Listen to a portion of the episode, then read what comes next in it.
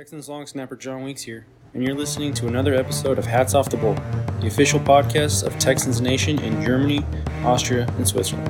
Horns up. CJ gets the snap, looking. CJ firing to the end zone and caught. Touchdown! Nico Collins, eight-yard TD pass, the first of CJ Stroud's career. Stroud the gun, gets the snap, throws right side. He hits tank, loses a man, takes it across the five, rock and roll, touchdown! Stroud to Dell. Third and seven from the Texans 48. Stroud shotgun, motor in the backfield with him. CJ gets the snap. CJ throwing downfield and caught by Nico 25-20. Breaks a tackle 15, 10, 5. Rock and roll, touchdown, Houston. Hallo und herzlich willkommen zu einer neuen Folge von Heads of to the Bull, eurem Podcast für die deutschsprachige Fangemeinde der Houston Texans. Ich bin Toffi und begrüße euch zur Folge 101. Mit dabei ist der René. Moin, moin. Und wir haben als Gast noch den Joshua von der German Bird Gang dazu geholt. Wunderschönen guten Abend. Ich werde etwas nach die Begrüßung schneiden und zwar waren ja einige von euch bei den Frankfurt-Spielen, unter anderem auch der Chris und der Konsti und die werden euch jetzt nochmal einen kleinen Einblick geben, wie sie das Ganze gesehen haben. Ein paar von euch haben sich auch getroffen. Ähm, viel Spaß damit. Ja, hallo in den aktuellen Podcast von ähm, uns beiden. Äh, hier ist Konsti mit dabei. Hi Konsti. Servus. Und ich bin der Christian. Äh, wir wollten euch auch nochmal ähm, zusätzlich ein kurzes Update geben, wie wir denn die Frankfurt-Wochen erlebt haben, äh, während René und Toffi euch auf das kommende Wochenende einstimmen. Ähm, ja, Konsti, wie fandest du das Wochenende insgesamt? Wie hat es dir gefallen? Ja, ähm, ich kann ja nur vom zweiten Wochenende sprechen. Ähm, das hat mir sehr gut gefallen. ich fand es cool, einige zu treffen, die man jetzt mal nur sonst hört oder über Discord sieht. Spiel zu fahren, dann macht das gerne und ähm, ja, also selbst wenn man keine Tickets hat, glaube ich, äh, kann man da viel Spaß an dem Wochenende erleben. Definitiv, ja. Ja. ja. Äh, wie hat dir die Stadt so gefallen? Du hast, du warst ja den Samstag. Ähm, wie fandst du es so? Ähm, ja, wir sind Frankfurt äh, das erste Mal in Frankfurt gewesen tatsächlich, außer im Stadion. Da war ich fußballmäßig schon mal unterwegs. Ähm, aber so in der Stadt das erste Mal war ganz cool. Ähm, wir waren am Anfang in der, in der Sportsbar, weil ich drei sehr Fußballbegeisterten unterwegs war, die dann die Bundesliga nicht missen wollten. Ähm, aber in diesem Pub waren auch schon eigentlich nur Football-Fans. Das heißt, im Endeffekt ging da die, die, die große Party dann rund ums Spiel schon los. Ähm, ja, und anschließend sind wir dann noch ähm, in die Panthers Bar gegangen, wo man dann auch endlich mal ein paar Leute getroffen hat, die man sonst eben nur hört. Ähm, ja, war dann, war dann ganz cool, den Römer mal zu sehen und so weiter und so fort. Also auch der Samstag hat sich schon gelohnt für uns. Ja, ähm, ich habe ja auch den direkten Vergleich jetzt äh, von Woche zu Woche gehabt. Die eine Woche bin ich samstags angereist, die andere Woche freitags. Ich würde schon empfehlen, wenn man es zeitlich schafft, dass es ähm, etwas entspannter ist, wenn man freitags anreist, weil man halt mit ähm, Check-in ins Hotel dann auch noch ein bisschen Zeit verliert und doch an vielen verschiedenen Plätzen irgendwas geboten ist. Also wenn man da ähm, gern versuchen möchte, überall mal reinzuspinksen, zu schauen, ob das was für einen ist, dann, dann empfiehlt es sich freitags. Ja, zum, zum, zum Beispiel war das halt so, auf dem, äh, am ersten Wochenende waren wir ja auch zum Beispiel auf diesem Chiefs-Schiff und ähm, ja, das war einfach unfassbar voll dann samstags schon. Ja. Und ich glaube, freitags waren da teilweise noch Tickets zu haben. Das wäre sicherlich ein wenig einfacher gewesen, dann ähm, das zu besuchen, weil auch am zweiten Wochenende war das jetzt so, was das äh, Patriots Haus anging. Da brauchte man ja auch Tickets für. Da waren die nicht so genau nachher mit der Kontrolle. Aber ich bin da freitags nachmittags hin und es stand halt kein Mensch da. Dann ist man da rein, guckt sich das äh, kurz an ob sich das dann lohnt, muss ja jeder selber entscheiden. Ähm, für einen Patriots-Fan ist es bestimmt ganz cool gewesen. Ich fand es jetzt, sagen wir mal, nett. Aber ähm, es war halt schön, einfach reinzuspazieren. Man guckt sich das an, man weiß, ob's äh, was für einen ist, ob man dann nächsten Tag nochmal hin möchte, was auch immer. Oder es gab ja auch zu bestimmten Zeiten dann Autogrammstunden dort. Ja, und samstags war da eine Schlange, dass man, glaube ich, knapp zwei Stunden oder sowas da anstehen musste. Und dann verliert man halt einfach unfassbar viel Zeit, die man auch anders ähm, einsetzen könnte ähm, und ja. und für, für, ja, für den Outcome, sag ich mal, ich war nachher halt eine Viertelstunde drin, also ich bin hin, Viertelstunde rein, wieder raus und dann habe ich halt was anderes gemacht. Und wenn du halt einen Tag später dann da stehst und irgendwie äh, schon alleine draußen irgendwie über eine Stunde anstehst, drin vielleicht dann noch für ein, für ein, für ein Autogramm irgendwie nochmal eine Stunde anstehst und ja, dann hast du halt viel Zeit aufgewandt für einen ähm, kurzen Besuch ja. einer vielleicht nicht ganz so interessanten, für einen selbst nicht ganz so interessanten Location. Wie gesagt, das muss, muss jeder selber äh, wissen, aber es ist ja an vielen verschiedenen Stellen was geboten. Ne? Die Coles hatten ihre Bar, die, hast schon gesagt, die Panthers hatten ihre Bar, die, die auch immer sehr gastfreundlich sind, ja. äh, wo man als ja, Fan immer hinkommen kann. Ja. Ähm, und, und so ist halt schon an vielen Punkten was geboten. In ja, der Stadt war ja im, im, Vergleich zu München haben sie ja dieses Mal auch ähm, in der Stadt schon so Aktivitäten machen lassen, dass du so einen Ball schmeißen konntest bei so einer Quarterback Challenge oder man auch, ähm, ja, glaube ich, irgendwie Flag Football ausprobieren konnte. Mhm. Sowas gab es in München nicht. Das, das war da nur rund ums Stadion geboten. Also das ähm, war nochmal so zusätzlich zu den Helmen, die dann wieder aufgestellt waren, noch so, so eine Zusatzaktivität. Und ja, ähm, ja also und auch das, ne, die ganzen, die hatten ja die Super Bowl-Ringe ausgestellt, das konnte man halt an dem, an dem Freitag ohne lange in, Schlange in besuchen. Schauen. Ja, ist einfach so, ne? Also du ja. musst halt nicht lange anstehen. Und ich sag mal im Vergleich, wenn du jetzt samstags morgens irgendwo von wo auch immer man eben losfährt, losfährt und dann mittags eintrudelt und dann meistens kannst du ja ein Hotel eben zwischen 12 und 15 Uhr vielleicht deinen Check-in machen und dann hast du ja so lang bis abends gar nicht mehr, um noch was zu machen, weil sobald es dunkel wurde, haben die da den Platz auch, ähm, haben die die Helme wieder abgedeckt und so. Und wenn man das halt, ähm, ja, wenn man sich dann halt da stundenlang anstellt, dann, dann verpasst man vielleicht doch das ein oder andere. Ja. Ja. Das, das war, wir waren dann noch kurz, in, also wir sind ungefähr gegen 14 Uhr dann in die Stadt gefahren, ähm, haben dann noch eine Stunde auf dem ja, Rossmarkt bis, bis Hauptwache war das ja, ähm, verbracht, ähm, Helme, ja. mal ein Foto gemacht, aber ähm, sich da anzustellen für eine der Challenges, das war völlig ähm, sinnlos, sage ich jetzt einfach mal, weil da war die Stunde einfach viel, viel, viel zu knapp. Das war ähm, ja. ja. unfassbar, was da los war. Und wie gesagt, 15.30 Uhr waren wir dann schon wieder Fußball schauen, haben wir reserviert. Deswegen war es leider zu knapp, aber ähm, allgemein die Stimmung fand ich trotzdem also ich kann es nur mit London vergleichen, ähm, was ganz, ganz anderes, auch am Samstag schon in der Stadt irgendwie. Ja.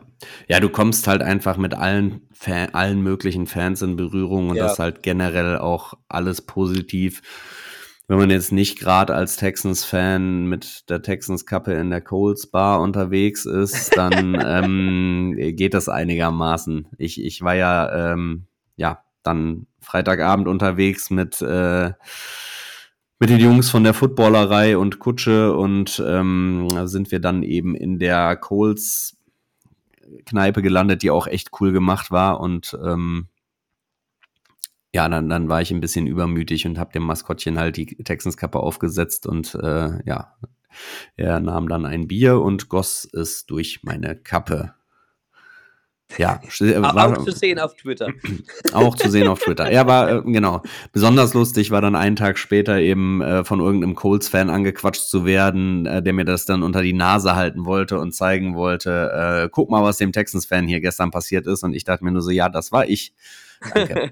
aber ähm, ja, aber es war trotzdem irgendwie lustig, ne? Es ist äh, das ist ja, ja nie bösartig unter, unter Football-Fans eigentlich. Und das ist, ist halt was Schönes. Die, die Mütze liegt gewaschen ähm, im Badezimmer. Also von daher ist alles, äh, alles noch gut. Sehr gut, sehr gut. Ja, ja.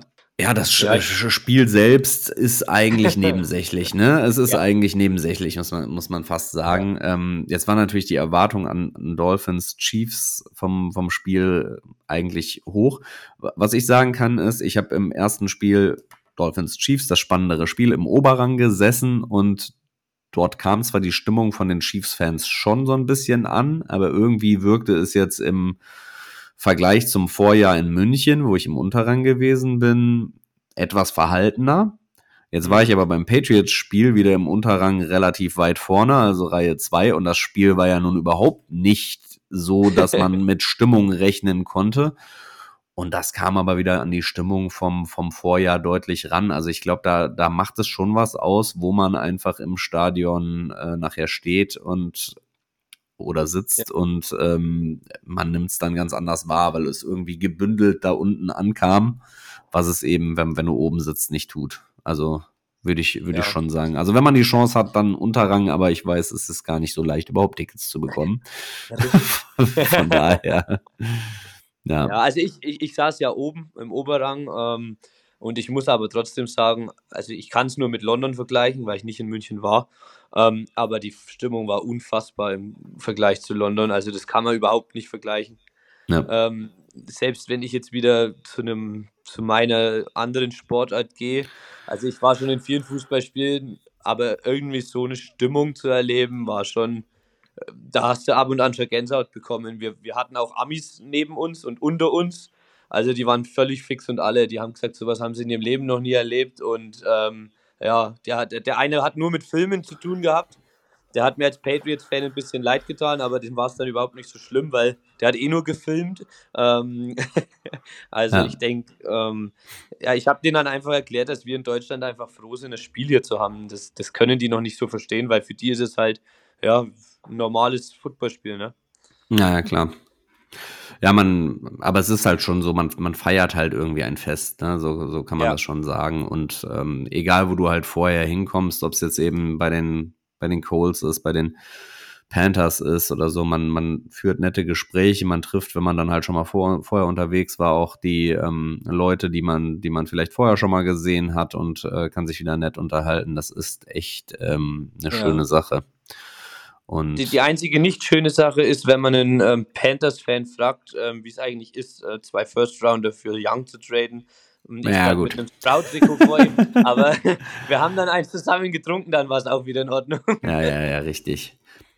Ja, und auch da wurde halt, es wird halt immer irgendwas geboten, ne? Bei den Panthers zum Beispiel ja. gab es dann auch ein, ähm, so ein Cornhole-Turnier, habe ich jetzt auch noch nicht in Turnierform gespielt, habe dann diesmal ähm, mit äh, Julian Barsch zusammen gegen Tiziana und äh, Fabienne äh, gespielt, was, was ganz lustig war. Wir haben extrem lang gebraucht, bis das Spiel dann mal äh, zu Ende war und ähm, ist auch vollkommen wurscht, wie es ausgeht. Es, hat trotzdem irgendwie Spaß gemacht, ne? Und das, äh, das ist ja die Hauptsache. Und, und bei sowas allem ist immer der, der Preis für solche Dinge ist immer nachher, dass man doch noch Tickets bekommen kann. Also das, das lohnt sich halt auch wirklich, wenn man gar kein Ticket hat und das dann mal da an so einer Stelle intensiver versucht. Ich war abends auch noch bei den, bei den Patriots in, ähm, in der, ja, was nennt man es, Lokalität. Das war schon irgendwie so ein Club. Ähm, ja, ja. ja, und auch da waren dann zig Fans, natürlich hauptsächlich Patriots. Und ja, man würde da jetzt als Texans-Fan vielleicht nicht unbedingt Karten bekommen. Aber so die erste Frage von Kuhn an jemandem da in der ersten Reihe war, und habt ihr Tickets? Und dann haben die gesagt, nein. Und dann zack, ähm, hatten sie Tickets. Also das, äh, das, das war wirklich, ähm, wirklich super, äh, dass man, dass man da auch immer noch die Gelegenheit hatte. Und auch die Panthers, ähm, Tobi von den Panthers hat ja auch noch Tickets rausgegeben sogar. Also die sind von den Panthers auch versorgt gewesen. Also, das, also ich muss ehrlich sagen, es war schon echt cool, alle mal zu sehen. Auch Sonntag vielleicht noch kurz. Ähm, ja.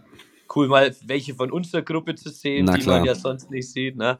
Ähm, eine kurze lustige Story habe ich noch. Wir waren ähm, nach, dem, nach dem Spiel in der Taxischlange gestanden.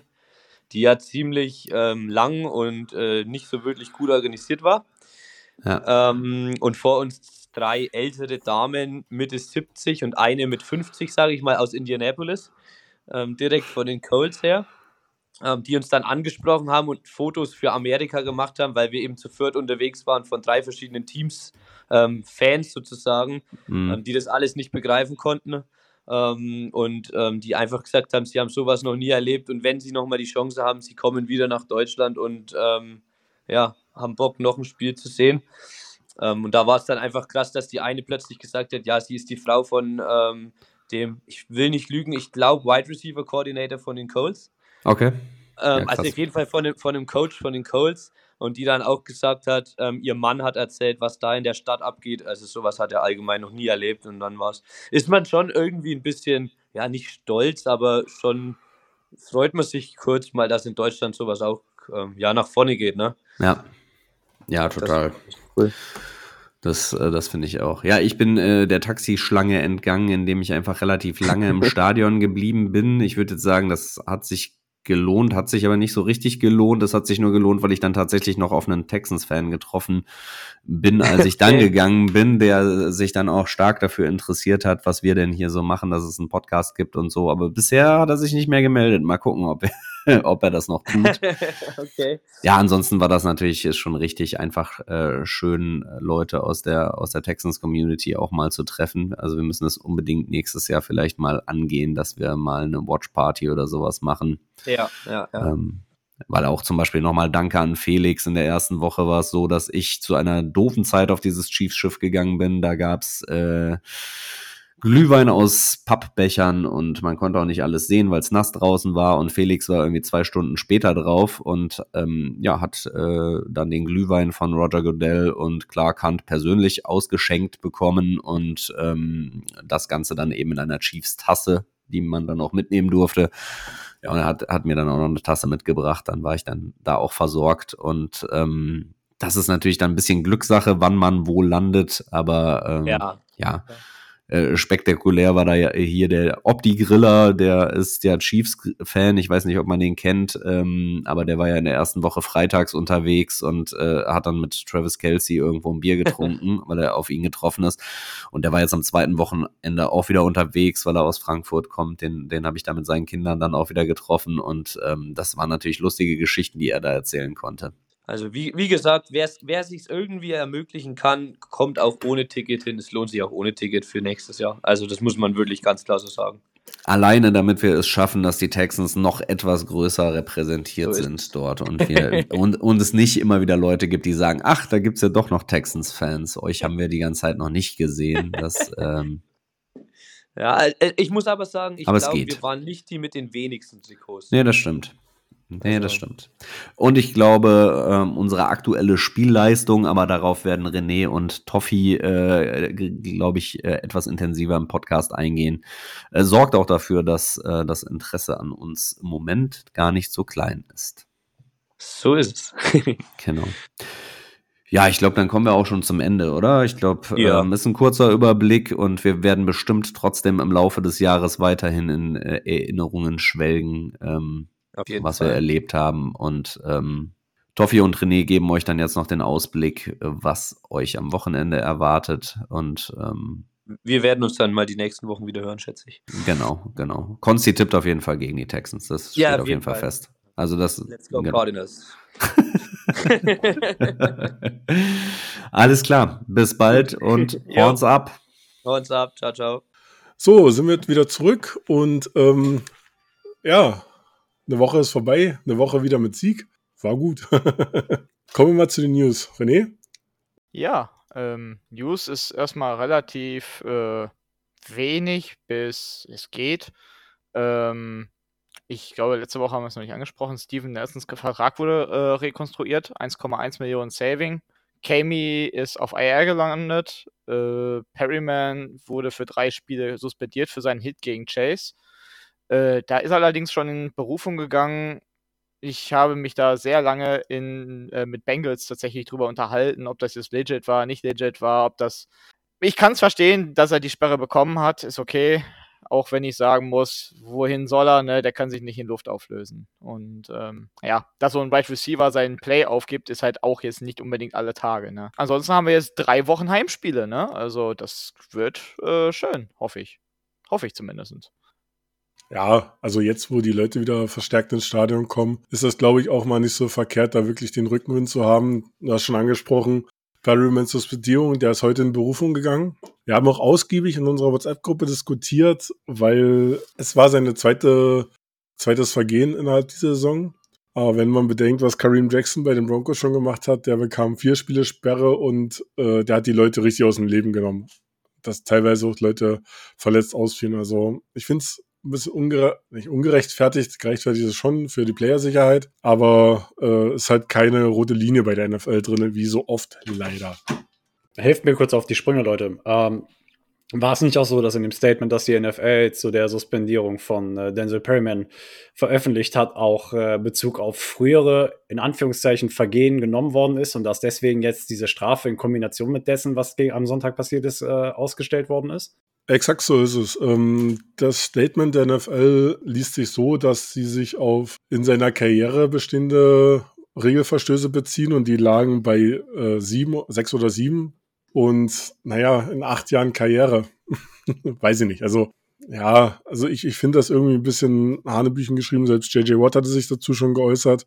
Wenn man dann in über 100 Spielen in acht Jahren Karriere da sieben oder sechs Sonderstrafen zieht, kann passieren, war bestimmt auch nicht absichtlich, gerade bei dem Play, wo sich dann Chase aufgegeben hat und dass ein Right Receiver runtergeht, wie René schon sagte, das hast du eigentlich sehr selten. Ja, du musst halt davon ausgehen, dass auch dein Gegenspieler nicht das Play aufgibt, ne? Und irgendwann knallt's halt. Ja. Und wie gesagt, Denzel Perryman ist jetzt acht Jahre in der Liga, ne? Und der hatte, was, sechs, sieben Vergehen jetzt in der Art. Sorry, aber wie du sagst, das ist halt unverhältnismäßig. Also auch, äh, ich hatte mit, äh, mit eurem Instagram-Account kurz äh, interagiert, wo wir auch gesagt haben, dass das harter Tobak ist.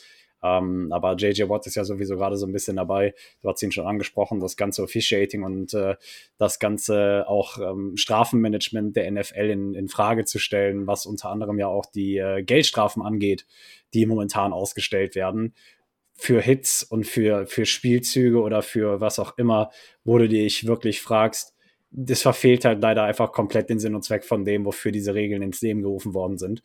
Und das übernimmt halt, also es nimmt halt einfach überhand. Und das ist äh, absolut nicht mehr verhältnismäßig, wie du sagst. Wenn man nicht mehr von den, diesen Strafen betroffen ist, kann man auch gerne mal die große Fresse haben, so ein bisschen. es ist wirklich, nee, aber wie gesagt, auch ich sag zu Denzel Perryman, das ist halt für euch eine massive Auswahl, finde ich, weil Denzel Perryman ist, glaube ich, mit einer der solideren bei euch, ne? Ja, auf jeden Fall. Und wie gesagt, es ist halt absolut nicht gerechtfertigt. Also sorry, also das, nee. Schön, dass wir da auf einer Seite sind. Ja, definitiv. Ja, vor, vor dem Spiel haben wir noch einen, einen Center ins, äh, ins Roster verpflichtet, die da Iselen oder Iselen. Derek Stingley wurde wieder aktiv gesetzt, nachdem er auf IA war. Dafür musste uns Austin Deckelus verlassen. Und ähm, sonst haben wir noch von dem Saints Practice Squad Corey Little zurückgeholt. Des Weiteren haben wir noch Kick, äh, Kicker Matt Amendola äh, ins Roster geholt, was ja, wie René schon sagte, dadurch, dass Kaimi auf IA ist, ist er unser quasi Backup-Kicker und hat das auch in dem Spiel echt solide gemacht, obwohl er eigentlich bei längeren Field Goals da seine Problemchen hat.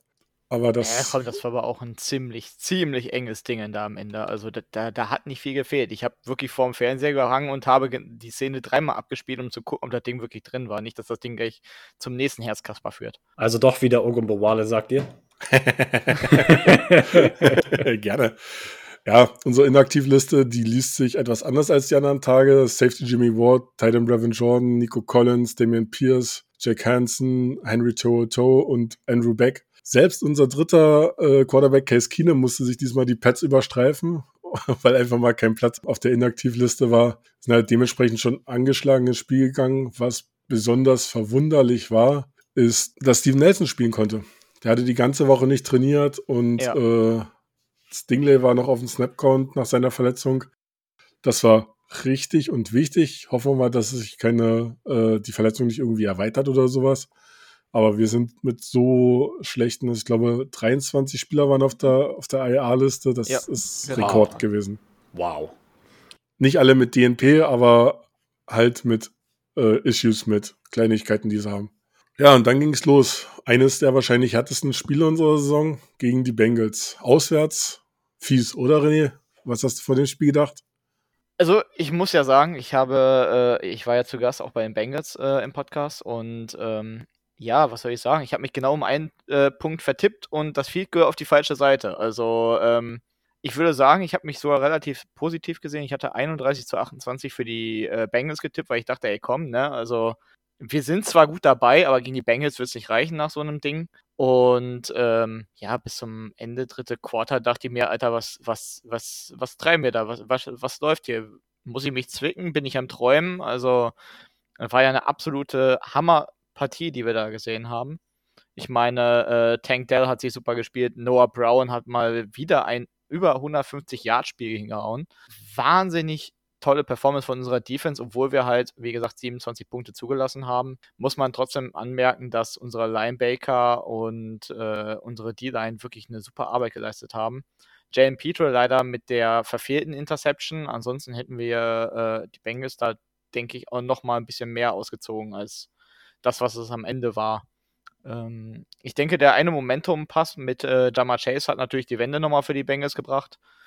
Und äh, ja, da ist das Momentum natürlich im Stadion. Ne? Das ist halt auswärts dann. Ne? Das war ja nicht nur der einzige Momentum-Swing. Wir hatten ja auch selber eigene Fehler und das nicht mal zu wenig. Wir hatten zwei Fumble von CJ Stroud, ähm, wobei einer recht strittig war, hätte man auch als Incompletion geben können, der zweimal in Ballbesitz Bengals endete, in guter Position. Ja, da ist man dann halt mit einem 10 zu, 7, äh, 10 zu 7 in die Halbzeit gegangen. Und dann halt die zweite Halbzeit war komplett nuts. Wir haben 40 Punkte insgesamt auf beiden Seiten gehabt. Ähm, es war eine, ein Schlagabtausch von dergleichen. Durch die eigenen Fehler hat man es leider schwerer gemacht, als es musste, wie du schon gesagt hattest. Ähm, sind wir teilweise wirklich mit einem blauen Auge davon gekommen. Ja, also gerade so diese, diese, dieses Turnover tief im vierten Quarter hat mir echt nicht gefallen. Wir hatten das Heft in der Hand und hätten es einfach nur zu, zu Ende bringen müssen und ähm, man, man versucht, ein Passspiel zu erzwingen, was in dem Punkt gar nicht mehr nötig ist und wirft dort fast einen Pick Six, der dann zum Glück noch zurückgestoppt wurde. Da, da war mir ein bisschen anders. Also da muss man auch mal über das Playcalling reden.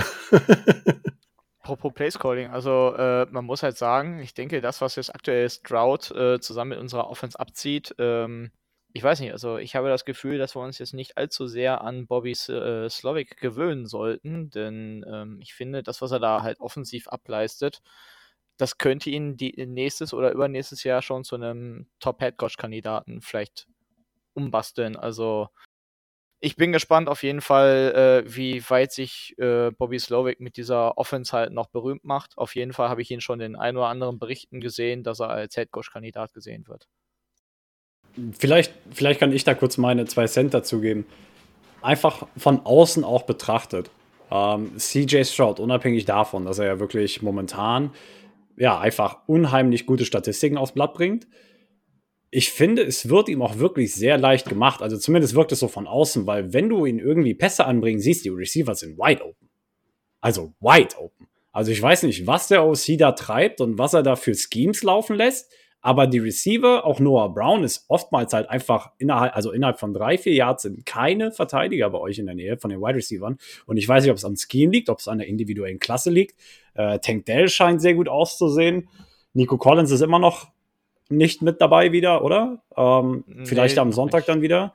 Genau. Ähm, Dorton Schulz scheint sich eingelebt zu haben. Also ich meine, und, und dann kommt halt dieses dieses Scheme noch mit dazu. Also es macht halt von außen zumindest den Eindruck, dass, ähm, dass das Scheme halt einfach unheimlich, ähm, ja, auch gerade der Spielweise von CJ Stroud entgegenkommt und es ihm auch wirklich einfach gemacht wird in seiner Rookie-Saison, ähm, da Anschluss zu finden. Und dementsprechend ähm, absolut gerechtfertigt momentan finde ich, dass ihr aus den letzten fünf Spielen viel gewonnen habt, oder wie ist es, ne?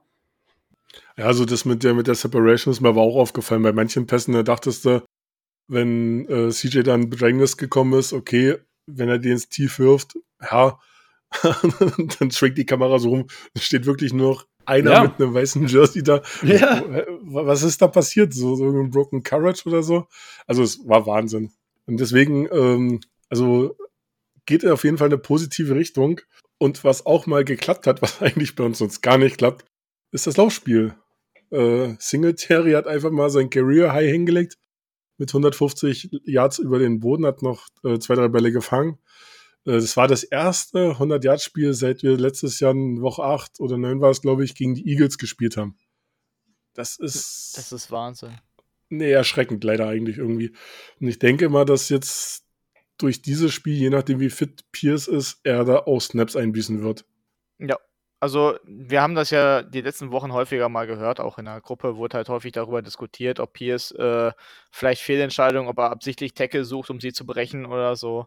Und ähm, ja, also Singletary macht sich jetzt gerade auf jeden Fall einen Namen. Ich meine, er hat im vorletzten Spiel schon äh, die Arbeit von Pierce mit übernommen. Das sah zwar jetzt nicht unbedingt krass gut aus, aber auch nicht schlecht.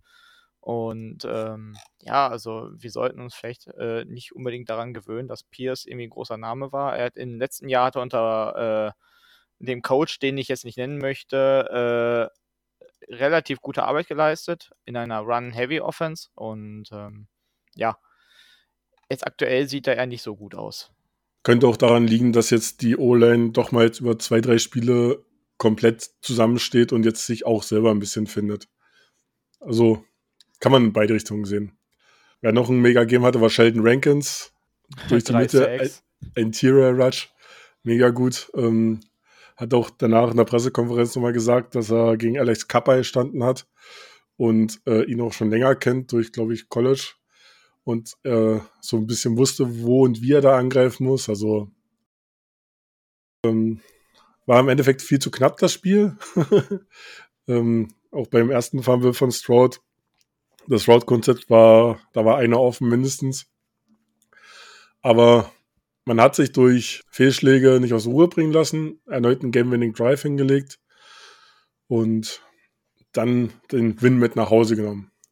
Darf ich kurz nochmal erwähnen, einfach wie krass ich das finde, dass Stroud da in diesen letzten Minuten da wirklich einfach wie vereist steht und einfach seinen Job macht und wirklich sich darauf konzentriert zu spielen und sich von eigenen Fehlern nicht abbringen zu lässt, das, das ist der Wahnsinn. Also ich finde, äh, dass er da wirklich wahnsinnig gut steht. Für einen Rookie besonders krass. Man merkt halt irgendwie einfach, dass Demico Ryans seine Spieler anders, sage ich mal, spielen. Also, äh, ich meine, der Coaching-Staff, der hat unheimlich viel Auswirkung darauf, wie deine Spieler am Ende performen. Und äh, man hat wirklich das Gefühl, dass, äh, dass die Miko Ryans da eine andere Ruhe reinbringt, ein anderes Selbstvertrauen. Also von, so wirkt es zumindest von außen. Das ist es, denke ich auch. Ah, wo wir gerade bei Coaches sind, dann gehen wir mal vom einen First-Year-Head-Coach zum anderen. Äh, Jonathan Genn war ja auch bei uns im Gespräch. Ähm, kann ich dich mal fragen, Joshua, hattet ihr auch die Miko auf dem Zettel? Wie war eure Headcoaching-Suche da? Ah, ich glaube, äh, die Miko war ja mit einer der, der Top-Anwärter auf den Job einfach, ne, aus San Francisco gekommen. Ich meine, ähm, das ist wie jetzt mit eurem Head Coach, das wird wahrscheinlich, oder das heißt Head Coach mit eurem OC. Ähm, das wird wahrscheinlich einfach, wenn der, der Erfolg spricht halt für dich. Wenn du auf dem Level Erfolg hast, hast du halt bessere Chancen als Head Coach natürlich zu enden. Und äh, die Miko war ja, glaube ich, für jeden, der einen Head Coach in dem Jahr gesucht hat, denke ich mal auf der höheren Liste. Aber ich meine, die Miko ist ja nach Hause dann gegangen, nach Texas, äh, beziehungsweise nach Houston. Also von daher ähm, wir hatten ihn, glaube ich, mal in der Conversation, einfach weil du einfach jeden Kandidaten natürlich behandeln konntest. Auch weil du als Team, das nicht in den Playoffs ist, äh, genügend Zeit hast, um über sowas zu sprechen. Ähm, aber genau, am Ende war es ja dann Jonathan Gann. Und wie ist bisher deine Bilanz? Ich meine, ihr hattet ja nicht nur diesen Headcoaching-Wechsel, hattet ja auch noch mit äh, schweren Verletzungen, Ausfällen zu kämpfen. Ähm, steht ja jetzt aktuell nicht sehr gut da. Äh, könntet ja sehr früh picken. Ähm, und ja, mhm. ein bisschen muss der Blick eigentlich auch nach Houston gehen, weil der zweite First Rounder ja von uns kam. Aber wir tun euch gerade keinen großen Gefallen. Äh, kam, kommt ja immer noch von euch, so ist ja nicht. Wir sind ja in einer relativ komfortablen Situation. Ja, es gibt jetzt viele, wir hatten bis letzte Woche den First Overall Pick. Wie gesagt, wir standen bis vor, bis, bis, bis vorgestern noch 1 und 8. Dass viele halt kritisiert haben, was macht ihr denn, warum bringt ihr Kyler überhaupt zurück, First Overall Pick, etc., etc. Aber wenn du deinen Franchise Quarterback halt hast, musst du nicht an First Overall picken. Das ist äh, nun mal Fakt. Also von daher können wir auch gerne noch das ein oder andere Spiel hinten raus gewinnen. Ähm, ich denke mal, der Spot, wenn er auch in den Top 10 dann noch ist, und das wird er höchstwahrscheinlich sein, wenn man mal ganz realistisch und nüchtern das Ganze betrachtet, dann ist das immer noch ein absolut genialer Spot für uns. Unabhängig davon, wo sich euer First Round am Ende des Tages befindet. Wir sind jetzt in Woche 11, es sind immer noch neun Wochen zu spielen insgesamt. Äh, hattet ihr eure Bye Week schon? Ja. ja. Ja, okay, guck, dann habt ihr noch neun Wochen zu spielen jetzt oder neun Spiele zu bestreiten. Oder? Elf, zwölf, äh, acht oder neun. Ich, ich will es gerade nicht über äh, falsch machen, aber ähm, naja, also von daher, so oder so sind wir in Sachen Picks nächstes Mal sehr, sehr gut aufgestellt. Ähm, da Kyler Murray ja, wie gesagt, jetzt zurück ist, hat Sonntag sein erstes Spiel gemacht, dort ist die Verletzungs- äh, ähm, Strähne bei uns angesprochen. Wir haben immer noch eine Menge Ausfälle. Gerade an der D-Line ist eigentlich unser komplettes Startpersonal ausgefallen. Jetzt hat sich äh, der letzte Starter zumindest aus dem ersten Spiel diese Saison auch noch verabschiedet, wahrscheinlich in Jonathan Ledbetter. Den hat äh, gegen die Atlanta Falcons wahrscheinlich für das nächste Spiel zumindest erstmal disqualifiziert. Also insofern Verletzungen ja, aber ähm, James Conner ist zurückgekommen, Kyler ist zurückgekommen, Michael Wilson ist zurückgekommen, unser Rookie Wide Receiver, der auch sehr, sehr gut performt dieses Jahr. Und ähm, ja, Kyler Murray war auch in dem ersten Spiel am Sonntag und das haben wir alle nicht erwartet. Er sah halt aus wie der alte Kyler Murray. Klar, du hattest noch ein paar Operational Issues. Ähm, wenn du das erste Mal nach elf Monaten wieder Football spielst, dann klar läuft nicht alles reibungslos. Aber einfach wie er aufgetreten ist, die Spielzüge, Kyler Sachen, die er halt einfach wieder gemacht hat. Ich glaube, auch ihr seid nicht an dem Video vorbeigekommen ähm, von diesem Scramble von Kyler, wo er 70 Yards zurücklegt, um 13 zu gewinnen. Das findest du halt nicht woanders, bei keinem anderen Quarterback.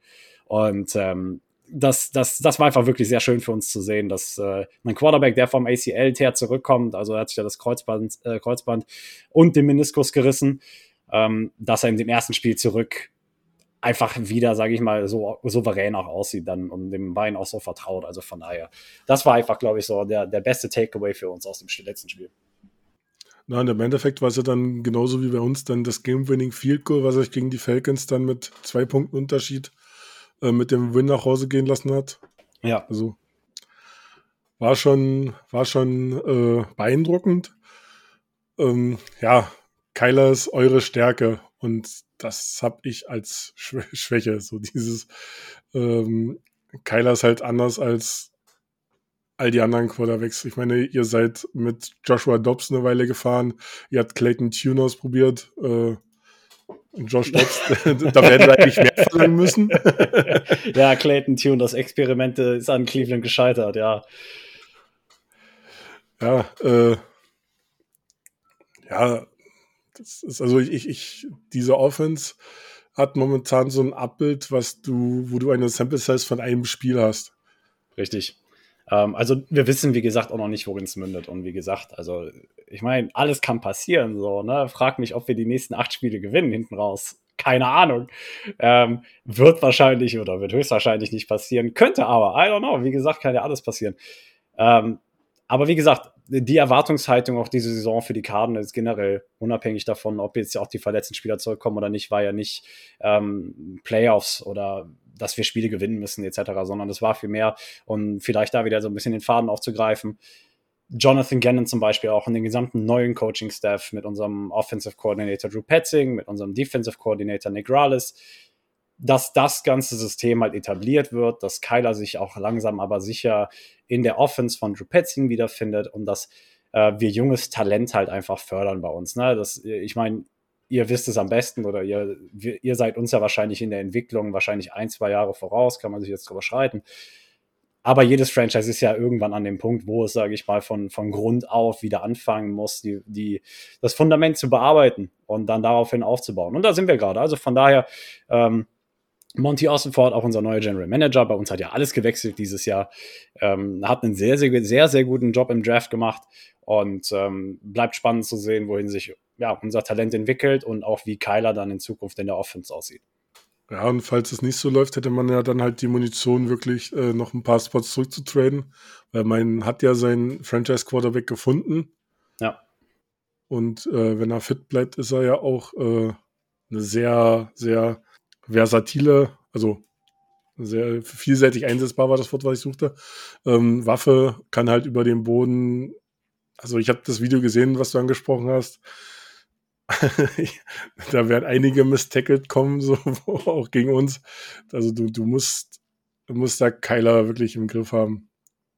Ja. Und die Offense findet sich jetzt. Ähm, auch ein sehr junger Titan dabei, Trey McBride, der momentan sehr auf sich aufmerksam macht. Ist er im zweiten Jahr oder ist er wirklich noch Rookie? Nee, er ist im zweiten Jahr jetzt tatsächlich. Also letztes Jahr war sein erstes Jahr unter Cliff Kingsbury, hat da kaum Einsatzzeit gesehen. Jetzt, da ja bei uns aber auch Zach Ertz ausgefallen ist, ähm, hat er einfach die Chance bekommen. Und jetzt ähm, hat er als erster, und das muss man sich geben, ich meine, so, solche, solche Statistiken gibt es nur im Football, Leute, wirklich. Am, so, am Sonntag, den 12. November 2023, hat Trey McBride als erster Arizona Cardinals Titan seit 1989 das erste 100-Yard-Spiel für einen Titan wieder hingelegt, okay? Der letzte Titan, der letzte Titan der Arizona Cardinals, der das geschafft hat, war Rob Awald 1989. Aber das Beknackte oder das Bekloppte ist, Rob Awald hatte dieses Spiel am 12. November 1989. Trey McBride hatte das Spiel am 12. November 2023. Also solche, solche Stats gibt's halt nur in der NFL. Kannst du mir nicht erzählen. ähm, ja, aber wie gesagt, Trey McBride wirklich sehr, sehr gut ausgesehen. Neun Targets, acht Catches, 100, was, 31 Yards, glaube ich. Ähm, Game Sealing Catch auch. Also von daher, ähm, die Connection ist auf jeden Fall da und auf der lässt sich auf jeden Fall aufbauen. Ja. Okay, wenn du schon mit Statistiken anfängst, kann ich auch noch eine aus dem Bengals-Spiel. Bitte. Wir sind das erste Team mit einem 350 Yard Passer, einem 150 Yards Rusher und einem 150 Yards Receiver seit 1998. Das waren damals die Colts mit Manning, Falk und Small. nice, auf jeden Fall. Ja, also gerade was eure offensive Potenz angeht und da sehe ich halt, ähm, wie gesagt, auch ähm, so ein bisschen den Vorteil Texans in jedem Fall. Also ich will die Pointe nicht vorwegnehmen. Ich behaupte auch, ihr gewinnt das Spiel, so ist es nicht. Aber gerade eure offensive Potenz der Zeit, wenn, wenn ihr das gegenüber unser defensives Talent stellt, ja, wir haben Buda Baker, wir haben Jalen Thompson, wir haben Kaiser White, wir haben Josh Woods, wir haben super talentierte Safeties und wir haben einen sehr, sehr soliden Linebacker-Core. Aber der Rest besteht halt quasi aus Rookies oder Second-Year-Spielern und einfach diese Unerfahrenheit. Da fehlt halt einfach noch so ein bisschen die Consistency im Play. Jetzt gegen Atlanta haben sich zwei Rookies auch gleich die Bestnoten abgeholt von PFF diese Woche, unter Rookies zumindest. Das sind einmal BJ Ojolari und einmal Dante Stills. Aber es fehlt halt einfach so ein bisschen die Consistency im Play. Gerade auf der Cornerback-Position. Und wie gesagt, gerade mit eurem überragend potenten äh, Passspiel derzeit und in der Form, in der sich CJ, CJ Stroud gerade befindet, da sehe ich halt äh, wirklich schwarz für uns, auch wenn wir Taylor Heineke nur für 55 Yard haben passen lassen, aber das ist halt nicht Texans Offense. Ne? Also das sind ja zwei, das sind zwei verschiedene Paar Schuhe. Ne? Wir wollen ja nicht Äpfel mit Birnen vergleichen. Da muss ich ja zum Beispiel auch mal kurz eingrätschen. Bei den äh, Falcons schreien sie ja auch schon inzwischen alle danach, dass sie äh, Arthur Smith inzwischen endlich mal rauswerfen. Ja. Der Dude hat es äh, eigentlich auch absolut verdient, rausgeworfen zu werden, denn ich meine, der hat äh, zwei absolut krasse Playmaker. Der hat Bijan, äh, Robinson in seiner Offense und der hat Kyle Pitts in seiner Offense. Ja, und Drake London. Der, äh, ja, genau. Und äh, er lässt die einfach nicht bespielen. Stattdessen, was lässt er bespielen? Tyler Allgeier und äh, Jono Smith. Also bei bestem Willen, du hast einen wahnsinns äh, Tident mit Kyle Pitts gedraftet, der in dein Team ist und du lässt ihn dann nicht spielen und lässt ihn dann blocken. Das, was man im Draft gesagt hat, was seine größte Schwäche ist, das lässt du ihn dann machen. Also tut mir leid, also Arthur Smith ist für mich der größte Kick-Kandidat momentan, äh, der als nächstes fliegen sollte. Also, Definitiv. Also Kyle Pitts hatte gegen uns ein Target. Und ja. ne, also ich meine, allein das ist schon sinnstiftend. Jemand wie Kyle Pitts sollte mehr als ein Target im Spiel bekommen. Sorry. Und dann aber, und das ist eine Positive Note, musst du sagen, Bijan Robinson hat das erste Mal die Saison gegen uns mehr als 20 Carries gesehen. Wild. Ja, das ist, äh, glaube ich, mal eine Ausnahmesituation, aber ne, ja. wie, wie, du halt sagst auch, ne, also der, der, Dude ist halt einfach für mich absolut overrated. Auch vielleicht von da, wo er herkommt, vielleicht liegt es daran. Ich meine, Mike Rebel ist genau so ein Ding, der baut auch auf seinen Running Back. Ohne seinen Running Back wäre er nichts, muss man halt einfach so sagen. Ähm, ne, ich meine, AJ Brown sah niemals bei den Titans so gut aus wie bei den Eagles, ne? Also. Ja, ja. Was ich letzte Woche bei uns in der Podcast-Folge in der Vorbereitung gesagt hatte, ich hatte immer das Gefühl, dass die Falcons sich selber im Weg stehen. Ich glaube, das, das, ich glaube, das frames ganz gut ein. Ich glaube, ja. auch deswegen haben wir gewonnen. Aber die Texans stehen sich halt momentan nicht selber im Weg. Nein, vielmehr beflügelt ihr euch, weißt du? Und, mhm. und da sehe ich halt das Problem es ist gut, dass es nicht Kylas erstes Spiel zurück ist, bin ich ehrlich. Ich glaube, dass im zweiten Spiel oder ich hoffe, dass im zweiten Spiel viele der Defizite, die noch im ersten Spiel jetzt bestanden haben, aufgeräumt werden können. Und dass wir zumindest auch in dem Spiel, wie auch so ziemlich in fast jedem Spiel diese Saison, competitive bleiben. Aber ich glaube, dass es ultimativ darin mündet, dass wir hinten raus halt einfach den kürzeren ziehen. Und das ist, glaube ich, so das mitgrößte, ähm, der mitgrößte Faktor, glaube ich. Weil competitive sind wir geblieben bisher in jedem Spiel diese Saison. In jedem Spiel. Ja, definitiv. Darf man nicht vergessen, so auch wenn man gegen vermeintliche 2 und 8 Teams antritt, also der, der, die Niederlage gegen die Giants war nur mit drei Punkten, gegen die Commanders waren es nur vier Punkte, also das ist äh, so, so, so, ein bisschen so ein Coinflip und wenn man überlegt, mit welchen Voraussetzungen da noch gespielt wurde, ja, jetzt, wenn man so langsam wieder erstarkt, ich meine, wir haben jetzt auch ein wieder erstarktes Team geschlagen, muss man natürlich auch sagen. Ja man, man sollte die Gegner alles nicht zu ernst nehmen. Es gibt immer so diese sogenannten Trap Games, wo man, wo gar nichts läuft bei einem, wo man keine Idee hat. Für, ja. Was für uns halt gut ist, dass wir wirklich jetzt das als Heimspiel verbuchen können. Und da auf jeden Fall keine Reisestrapazen. Man hat die Homecrowd hinter sich, die jetzt mittlerweile doch immer mehr wird, ansteigt und äh, das Team stärkt. Ähm, ja, dann kommen wir mal zurück zum Spiel. Ja, der hat schon zu euren Stärken gesagt, dass äh, Kyler auf jeden Fall mit seiner Fähigkeit zu laufen ist. Der könnte uns da gefährlich werden. Ähm, hast du noch Offensivsachen, die du ähm, hervorheben kannst aus eurer Offense? Definitiv. Also ich meine, James Conner sollte die auf jeden Fall irgendwie versuchen zu limitieren. Ähm, er immer noch mit über fünf Yards pro Carry diese Saison unterwegs. Also von daher ähm, wäre es, äh, wäre wär dir gut daran getan, ihm nicht fünf Yards pro Carry zu geben. Ähm, aber ich möchte auch nochmal auf Kylers Passspiel eingehen. Auch wenn er nur 19 von 22 angebracht hat, die Pässe, die angekommen sind, die waren Zucker. Und ähm, von daher das Ding ist, wenn Kyler wirklich in Form ist, was ich nicht glaube, weil das ist das zweite Spiel, wie gesagt, jetzt, ähm, dann, dann, dann hast du eh mal diesen X-Faktor, egal in welcher Phase des Spiels und egal in welchem Spielzug. Ähm, aber genau, primär, wie gesagt, Kyler unter Druck setzen hat sich sehr, sehr gut bewährt, auch für die Falcons am Ende des Spiels. Einfach weil du ja auch erstmal wieder auf Game Speed kommen musst und äh, wenn dir Blitze entgegengeworfen werden, dann kommst du nicht so gut mit dem Druck zurecht, das ist ganz natürlich. Und wie gesagt, wenn du, wenn du das Laufspiel der Cardinals limitierst, dann äh, haben wir mit allem anderen auch viel mehr Probleme. Also von daher, das ist für euch so ein bisschen der Schlüssel zum Sieg.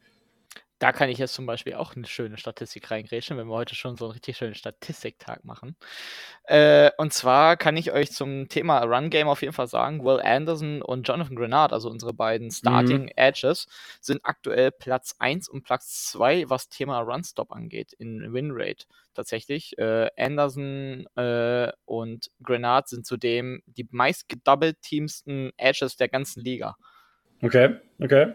Also wir haben unsere Laufverteidigung echt improved, das muss man sagen. Letztes Jahr waren wir ja Bottom 30, irgendwie ganz weit unten. Und aktuell sind wir nach Yards auf Platz 8. Also wir haben uns da also komplett um 180 Grad gedreht. Ähm, was ich dem entgegensprechen möchte, so ein bisschen, was ich bei euch so als Schwächen herausgearbeitet habe, hm, würde ich dich gerne mal fragen, so äh, Sachen Strafen, so ist gerade eure Offensive Line so mir ein bisschen ins Auge gefallen und dass auch gerade auf der linken Seite relativ viele Wechsel waren, seien es jetzt äh, verletzungstechnisch oder ähnliches. Gehst du da mit oder? Äh? Ähm, definitiv. Also die O-Line kannst du definitiv als Schwäche deklarieren. Ich fange jetzt mal mit, kurz mit den Verletzungen an. Also ja, DJ Humphreys zum Beispiel, unser Franchise Left Tackle, der ist ausgefallen das letzte Spiel. Das heißt, äh, oder war schon zweimal verletzungsbedingt raus. Das heißt, da springt dann immer unser Swing Tackle Calvin Beecham ein. Und unser Starting Left Guard ist verletzt, unser Second String Left Guard ist auf IR und unser Third String Left Guard startet gerade. Also von daher, ähm, dass, dass die Seite so ein bisschen isolater aussieht, ähm, ist es äh, definitiv äh, nicht von der Hand zu weisen. Und was halt aufgefallen ist, zuvor hat die O-Line gar nicht mal so viele Penalties ge gezogen musst du dazu sagen. Erst in dem Spiel wieder mit Kyler kam es dazu, dass wirklich, man muss dazu sagen, die Streifenhörnchen haben auch wirklich gerne Flaggen geschmissen in dem Spiel. Also teilweise auch gegen die Falcons, wo du wirklich gedacht hast, die Flagge musst du nicht werfen, lass die Leute spielen. Aber gerade wenn du so einen mobilen Quarterback hast, wie Kyler, der die äh, Plays verlängert darüber, dass er nicht irgendwie in der Pocket nach vorne läuft, sondern zum Beispiel ne, outside scrambled und so weiter und so fort. Wir haben halt, glaube ich, vier Holding Calls bekommen, fünf an dem Tag. Und da waren sie wirklich sehr, also wie gesagt, die hatten die Flagge eigentlich schon in der Hand, weil sie wussten, irgendwas passiert. Die haben die gar nicht mehr, mehr in die Tasche gesteckt. So eine Situation war das. Ähm, also insofern, das war definitiv einer der Punkte, die uns äh, vor allem in der Red Zone gegen die Falcons limitiert haben. Häufig, wir hatten mal drei, Dritter und 20, weil wir uns zwei Holdings hintereinander abgeholt hatten. Uh, Einfach nur um deinen Punkt, den du, also wir, wir sind ja wirklich von der, von der 30-Yard-Linie der Falcons an die 50 zurückgegangen. Ne? Also solche Geschichten. Ähm, von daher dein Eindruck hundertprozentig richtig, aber das wird halt etwas sein, was, ähm, was aufgeräumt werden muss und auch was aufgeräumt werden kann, weil wir hatten schon früher, äh, jetzt in früheren Spielen gesehen, dass wenn es wirklich einen glaring Issue gegeben hat, was man wirklich beseitigen musste, dass Jonathan Gannon und der Coaching-Staff dazu in der Lage war, den Spielern einzutrichtern, hey, lass die Finger davon. Macht das nicht mehr so. Und ähm, von daher kann man zumindest davon ausgehen, dass es nicht mehr so viele Flaggen geben wird gegen die O-Line. Was aber die Qualität des Spiels angeht, andere Frage. Ja, ich hatte gerade äh, so ein bisschen durchs Roster geschaut, um auch die Verletzungen und äh, Inactives zu sehen. Da habe ich gesehen, dass äh, bei Center bei euch Elijah Froholt spielt. Der war ja auch schon mal bei uns im Practice Squad gewesen, glaube ich, in der letzten Saison. Ja, das ist schon so ein, weiß ich nicht, also wenn ich so einen Namen lese, ich, ich meine, wir sollten dazu nichts sagen, weil wir gerade auch mit dem vierten Center spielen, aber das bei uns alles ja. Relativ solide hinhaut, aber ja. Ja, also ich meine, wenn du, wenn du es, wenn du es ganz, wenn du, wenn man es wirklich runterbrechen möchte, bei uns in der O-Line, ich halte Froholt war damals oder war letzte Saison der Backup bei den Cleveland Browns. Und der hat quasi bis dahin auch noch kein Center gespielt gehabt, sondern war eigentlich primär Left Guard, aber weil bei den Cleveland Browns damals jeder ausgefallen ist, hat er da Raps gesehen. Jetzt ist er bei uns Center, wie das halt so geht in der NFL, ne? Adapt and survive, so ungefähr. Und ich halte Froholt, also wir haben nur Will Hernandez auf Right Guard, Paris Johnson auf Right Tackle und eigentlich TJ Humphries auf Left Tackle. Wie gesagt, wenn der verletzungsbedingt ausfällt, dann auch wieder. Das sind unsere einzigen beiden O-Liner, die eigentlich der Position gerecht werden, die sie auch sonst spielen. Und das auch gut. Also von ja. daher kannst du den Rest der O-Line wirklich schon mal in das hintere Qualitätsende klassifizieren. Zu Verletzungen können wir ja gerade noch nicht viel sagen, weil wir äh, am Mittwoch vor den Trainings Exakt. aufnehmen. Die Trainings starten etwa in ein oder zwei Stunden, je nachdem, äh, in den USA. Äh, kommen wir mal auf die andere Seite des Balls. Ähm, eure D-Line ist Top 10 in Sex, was ich als definitiv als stärker rausgearbeitet habe und ihr habt aber ein Problem mit tiefen Wellen. Das ist genau der Punkt, den ich eben angesprochen hatte. Ähm, es rührt vielleicht auch noch daher aber, dass Buda Baker sechs Wochen gefehlt hat. Jalen Thompson hat lange gefehlt, also unsere beiden, Starting Safeties. Wir sind wirklich auf dem Zahnfleisch gelaufen, ähm, was, was gerade Secondary Depth anging, über äh, die ersten sieben, acht Wochen. Wir haben seit zwei Wochen Buda Baker, Jalen Thompson, Garrett Williams, den Rookie, der wirklich sehr, sehr beeindruckend spielt bisher, zurück. Und die haben halt unserer Secondary sehr viel mehr Halt, zumindest geschenkt bisher. Und seitdem hat sich auch gerade das wieder wesentlich verbessert. Ob es aber, sage ich mal, und wie gesagt, deswegen habe ich gesagt, das sehe ich immer noch eine der Schwachstellen, gegen euch zumindest an, dem Passspiel von euch gerecht wird, das steht für mich auf einem anderen Blatt. Okay. Ähm, ja, das, das, das, summiert sich dann halt über die Zeit. Ähm, ich hatte dann auch eine Statistik gefunden, so ein Passer-Rating von 100, über 140 bei Bällen über 20 Yards und äh, mhm. 85, äh, 58 Prozent der Bälle waren dann auch Catches und wenn Stroud was kann, ja.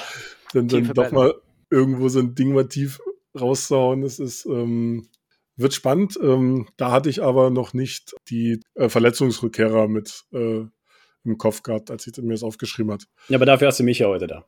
Na genau, deswegen lernt man jetzt immer Gäste ein. René, ja. Was, was sind deine Knackpunkte? Wo, wo können wir angreifen? Was, was äh, siehst du da offensiv und defensiv, dass wir das ja, schlagen offensiv können? gibt es ganz klare Punkte. Ich meine, ähm, Dalton Schulz, ähm, ich muss mich zurückhalten, dass ich zu, äh, nicht zu sehr abhype. Äh, aber man muss halt einfach sagen, der Junge hat es einfach inzwischen in die Offense geschafft. Er weiß inzwischen, wie es bei uns funktioniert ähm, definitiv der Tight End, der äh, in der Secondary äh, agieren kann. Und ähm, offensiv von uns musst du halt leider Gottes auch einfach mal wieder Noah Brown nennen. Also ähm, ich habe ihn vor der Saison äh, ja eigentlich als äh, out gesehen, muss ich ja zugestimmen, dass ich mich da voll und ganz ge äh, gefailt habe. Denn er hat immerhin jetzt in zwei Wochen einfach mal 222 Yard gefangen. Ja, war, waren, glaube ich, sogar mehr, aber Noah Brown, das ist äh, 302, das stimmt. Diese, diese Next-Man-Up-Mentalitäten, dass es auch wirklich so ineinander greift. Wir haben ähm, während der Saison Shaquille Griffin von, weiß nicht, ob es überhaupt Waiver war, als Free Agent verpflichtet. Und der macht jetzt über zwei, drei Wochen schon die Seite dicht und macht seinen Job echt nicht schlecht. Und bis jetzt haben wir echt nicht großartig Fehlgriffe gehabt, sodass du die Spieler Plug and Play reinmachen kannst. Äh, selbst als Jimmy Watt ausgefallen ist, äh, die Andrew Houston Carson war schon diverse Male jetzt die Saison gefeuert und im Team hat dort auch seinen Job relativ solide gemacht, hat zwar die meisten Yards gepresst und solche Spieler werden halt auch mit angegriffen, ist klar, aber das, das ist gerade wirklich eine Einheit oder wie man als Texan sagt, Swarm. ja, also es ist halt Wahnsinn momentan. Offensiv klappt bei uns halt momentan sehr viel. Ich meine, selbst die O-Line hält eigentlich einigermaßen gut dafür, dass das halt, wie gesagt, diese Next Man Up Situation ist. Center der dritte, äh, Left Guard der dritte und äh, Right äh, Tackle ist aufgrund von Left Guard Problemen äh, auch nicht da, wo er sein sollte. Auch äh, ein riesen Hammer-Dingen. Und ähm, wie gesagt, also wenn wir wirklich tief angreifen können, was ja aktuell äh, so aussieht, dass es funktioniert, äh, Noah Brown und Dalton Schulz wären für mich tatsächlich momentan so die Favorite Targets. Vielleicht hat auch Dell wieder sehr, sehr schönes Spiel. Ich meine, das wechselt bei uns ja doch sehr, sehr gut durch. Und ähm, ja, also ich hoffe, dass es Offensivfeuerwerk gibt. Vielleicht auch von beiden Seiten und aber bitte nicht nochmal so spannend wie beim letzten Mal. Ich, ich kann das technisch nicht ab. Ich habe morgen meine OP und äh, ich möchte gerne nicht unter Schmerzmittel aufstehen müssen. Also das ist, das ist, äh, glaube ich, nicht so eine tolle Idee. ich hätte noch äh, als Punkt, ähm, dass wir dadurch jetzt mal wirklich ins Laufen gekommen sind, auch Singletary einsetzen sollte, da die Rush-Verteidigung da doch einiges zulässt. Und wenn wir auf die andere Seite des Balls gehen, ähm, weiß ich nicht, wer den Spy of Kyler machen soll weil wir müssen in, den, in dem Spiel definitiv mit einem Spy arbeiten und der sollte Tackle sicher sein. Und da bin ich gerade noch am überlegen, welcher unserer Linebacker Jane oder. Petrie. Jane Petrie aus der zweiten Ebene holen, als Spy auf Kyler Murray setzen. Jimmy Ward ist ja noch fragwürdig. Dann spielen wir mit einem äh, Nickel Corner, bedeutet Tavier Thomas und äh, Steven Nelson wird ja vielleicht wieder zurückkehren. Und dann Shaquille Griffin hätten wir drei Cornerbacks. Damit können wir das Defensive Backfield abdecken. Ja, und äh, Stewart hat mir. Äh, nee, Quatsch, Stewart ist ja ausgefallen, ne? Stewart ist raus, ja. Schulterverletzung. Ja, ähm, ja dann ziehst du halt jetzt äh, mit äh, Hol Hol Holman? Oder welcher war das jetzt? Kada Holman? Ja, ich meine, Kada Holman war da noch mit drin in, äh, in der Secondary. Ja, dann ziehst du den. Also, der hat mir auch so, eigentlich gar nicht mal so schlecht gefallen, ne? Also, ähm, ich ja, das kann, auf, auf ist auf jeden Fall so, so, so, ein Knackpunkt. Also äh, Henry Toto würde ich da nicht, glaube ich, hinstellen, weil der mhm. bei uns die meisten mit Tackles mit Abstand hat. Ähm, ja, das, das, das, wird knackig. Das Problem, das, das ich bei einem Spy sehe, ist, und ich würde Kyler, glaube ich, nicht spyen, ist, dass kein Spy Kyler so ein bisschen gerecht wird. Also nichts gegen die Qualität anderer Spieler, aber Kyler gewinnt die Matchups doch schon zu sehr, sehr hohen Prozentsätzen, wenn du jemanden spiest. Was gegen Kyler viel mehr, viel mehr Erfolg hat, und ihr habt auf jeden Fall das Potenzial dafür, ist einfach, wenn du diszipliniert deinen Pass Rush ansetzt. Das bedeutet, du hältst die Gaps tight und du, du machst auch keinen fancy Stuff auf den Edges, sondern du, du lässt die Pocket Pocket sein und, und, und lässt Kyler einfach nicht rausscrammeln. Ne? Ich meine, das, der einzige Grund, weshalb dieses Play gegen die Facts zustande gekommen ist, ist, dass die, dass die Nummer 19 dachte, haha, ich hab dich. Nein, hat sie nicht. Ja? Äh, kompletter Overpursuit gewesen und einfach ins Leere geflogen. Das heißt, diese Disziplin, und ich glaube auch da schon wieder, das spielt in eure Karten, weil ich glaube, die Miko Ryans hat A, schon Erfahrung gegen Kyler gesammelt in den letzten Jahren. Ähm, also er weiß schon, was er da, was er da schon mal gesehen hat und weiß, wie er gegen ihn spielt wenn du den Pass Rush bei der Defense einfach diszipliniert ansetzt und, und Kyler ist gar nicht zum Beispiel aus der Pocket kommen lässt, brauchst du auch kein Spy, sondern ähm, kannst den in Coverage droppen oder wie auch immer. Und ähm, wiederum dann das Thema, wenn du uns beisetzt, dann fehlt dir jemand in der Coverage. Und ähm, dann ist es, heißt es halt Pick Your Poison. Und ähm, insofern, ich glaube, der beste Schlüssel, und das hat wirklich sehr, sehr gut funktioniert, am Ende auch äh, der Cliff Kingsbury-Ära bei uns, halt Kyler in der Pocket, lass ihn nicht scramblen, setzt den Pass Rush diszipliniert an, aber ähm, Spy-technisch würde ich da gegebenenfalls von abraten, auf jeden Fall. Stimmt, da hast du mich jetzt sogar ein bisschen hops genommen, weil ich war da, hatte wahrscheinlich so ein bisschen äh, in, in, in Mettenmechaniken gedacht. Aber ja. wenn man halt einen organisierten Passwash hat, wobei unserer echt aktuell nicht schlecht ist, ähm, ja, dann braucht man halt kein Spell. Ich wollte gerade sagen, du hast, du hast Grenade auf der einen Seite, Anderson auf der anderen und Rankins in der Mitte. Ich meine, die drei reichen. Die machen das aktuell verdammt gut. Ja, und du musst ja nicht mal aktiv rushen, das ist das, worauf ich hinaus will. Du musst einfach nur den Contain halten, diszipliniert einfach sein. Ähm, irgendwann sterben die Plays dann aus. Oder du kriegst, oder du kommst zwangsläufig durch. Ja, dann kommen wir mal zu den Tipps. Das wird eine schmerzhafte Angelegenheit, ich sag's wie es ist. ja, also ich, ich, ich bin da gar nicht so weit weg. Ähm, dadurch, dass das mit Kyler doch ein gewisses Upside da ist. Ich bin also trotzdem bei dem Sieg. Das wird, denke ich mal, auch so kommen. Ähm, René, hast du schon eine Idee? ähm, ich muss dem Konzi meme. Ich glaube an, äh, an das Schema. Äh, ich tippe gegen uns. Ähm, und zwar, äh, ich möchte doch ein Highscoring sehen, von daher sage ich, äh, Ja, komm, wir machen 30, 27. Vielleicht endet es dann ja dieses Mal mit 31 zu 28. Wie wär's? Und ähm, ja, also wie, wie, gesagt, ich, ich bin jetzt gerade ein bisschen abergläubisch, ist mir egal, aber äh, ich sage, wir verlieren das Spiel und äh, hoffe, dass dieser Fluch dann wirklich so stimmt, dass wir einfach nur falsch tippen müssen. Ja, irgendeiner muss es ja machen. genau. Das muss erhalten bleiben. Das Over-Under liegt übrigens bei ähm, 47,5. Also rechnet aktuell zumindest bei PFF, wird damit im Highscoring-Spiel gerechnet. Wird das schon als Highscoring klassifiziert? 47,5? Ist das? Ja, 23. Ja, ist okay. Ist okay. Das sind mehr Punkte als äh, ja, als die Mac Patriots in den letzten vier Wochen gemacht haben. Ja, richtig. richtig. Guck, direkt schon feiert. Jawohl. Hauptsache auch beide direkt aufs selbe Team. Nice, finde ich gut, René. Wir, weißt du, das passt. Sehr gut. Ähm, also bist du definitiv beim Over? ich bin, also René ist ja safe beim Over. Ich, äh, ich, ich, ich hoffe, wir sind beim Over, weil wenn wir nicht beim Over sind, haben wir verloren. Okay, wie wäre dein Punktetipp in etwa? Ähm, gib mir, gib mir, boah, 24, 24, 20 Texans. Okay. Ich gehe mit einem Touchdown mehr. Das machen wir diesmal halbwegs sicher. Und ähm, bin bei einem 28 zu 24. Hast du nicht gerade Touchdown-Unterschied ja, gesagt? Ja, ich habe. Aber ihr habt da so, so, so einen guten Game-Winning-Kicker und den darfst du Schluss noch machen. Keine Ahnung.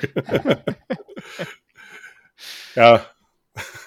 ähm, kommen wir noch zu unserer letzten Kategorie, Pick a Player. Du darfst dir einen Spieler aus unserem Team aussuchen, unabhängig von Vertragsstruktur, Verletzung. Äh, wen würdest du da gerne im Team haben? Oh, uh, Sheldon Rankins. Case closed. What? Ja, und, aber nur weil, weil der aktuelle Bedarf es zulässt bei uns. Also wir haben halt de facto keine D-Liner mehr. Das ist so ein bisschen traurig. Okay, krass. Ja. Also ich habe jetzt mit jedem gerechnet, aber nicht mit Sheldon Rankins. Ja doch, ich meine, ich mein, von euren Safety brauchen von euren Safeties brauchen wir keinen. Ähm, keiner haben wir auch, also Straub brauchen wir auch nicht. Ähm, wir haben Trey McBride, wir haben gute Wide Receiver, wir haben eine relativ vernünftige O-Line, eure Backups brauche ich nicht. Gib mir, gib mir Sheldon Rankins und ich bin fein. Okay, krass. Also das, das hätte ich jetzt nicht erwartet. Ja, ist doch schön, oder? ja. René, ich lasse dir den Vortritt diesmal. Ähm, darf ich dieses Mal ein bisschen out of äh, Rules gehen, weil ähm, ich würde ganz gerne den First äh, Round Pick der Cardinals haben. Ich, ich, ich, dachte, du willst, ich dachte, du willst JJ Watt nochmal aktiv äh, stellen und von den Cardinals zurückholen. nee, ähm, ich würde tatsächlich ganz gerne eigentlich den First, äh, den äh, First Round Pick der Cardinals haben, damit ich Marvin Harrison Jr. kriege. Aber ähm, ja, das ist so ein Thema. Also, ich weiß gerade auch überlegen, also ich würde wahrscheinlich, ich weiß nicht, würde, bist du auf defensiver Seite, Toffi? Äh, ich bin da flexibel. okay, also ansonsten zu aktiven Spielern würde ich sagen Savin Collins. Okay, ich wäre dann eher ähm, Richtung äh, Safety gegangen. Das habe ich mir nämlich schon gedacht und deswegen habe ich Savin Collins genommen. Okay, nice. Dann sind wir eigentlich soweit durch. Also wolltest du Andre Shashery haben, ja? Toffi. ich wollte jetzt gerade sagen. das ist gar kein Thema. nee, ich hätte dann doch gern einen von den Startern. oh. Buddha Baker, wenn dann. Buddha Baker klingt gut. Buddha ja, Baker und Sam Collins.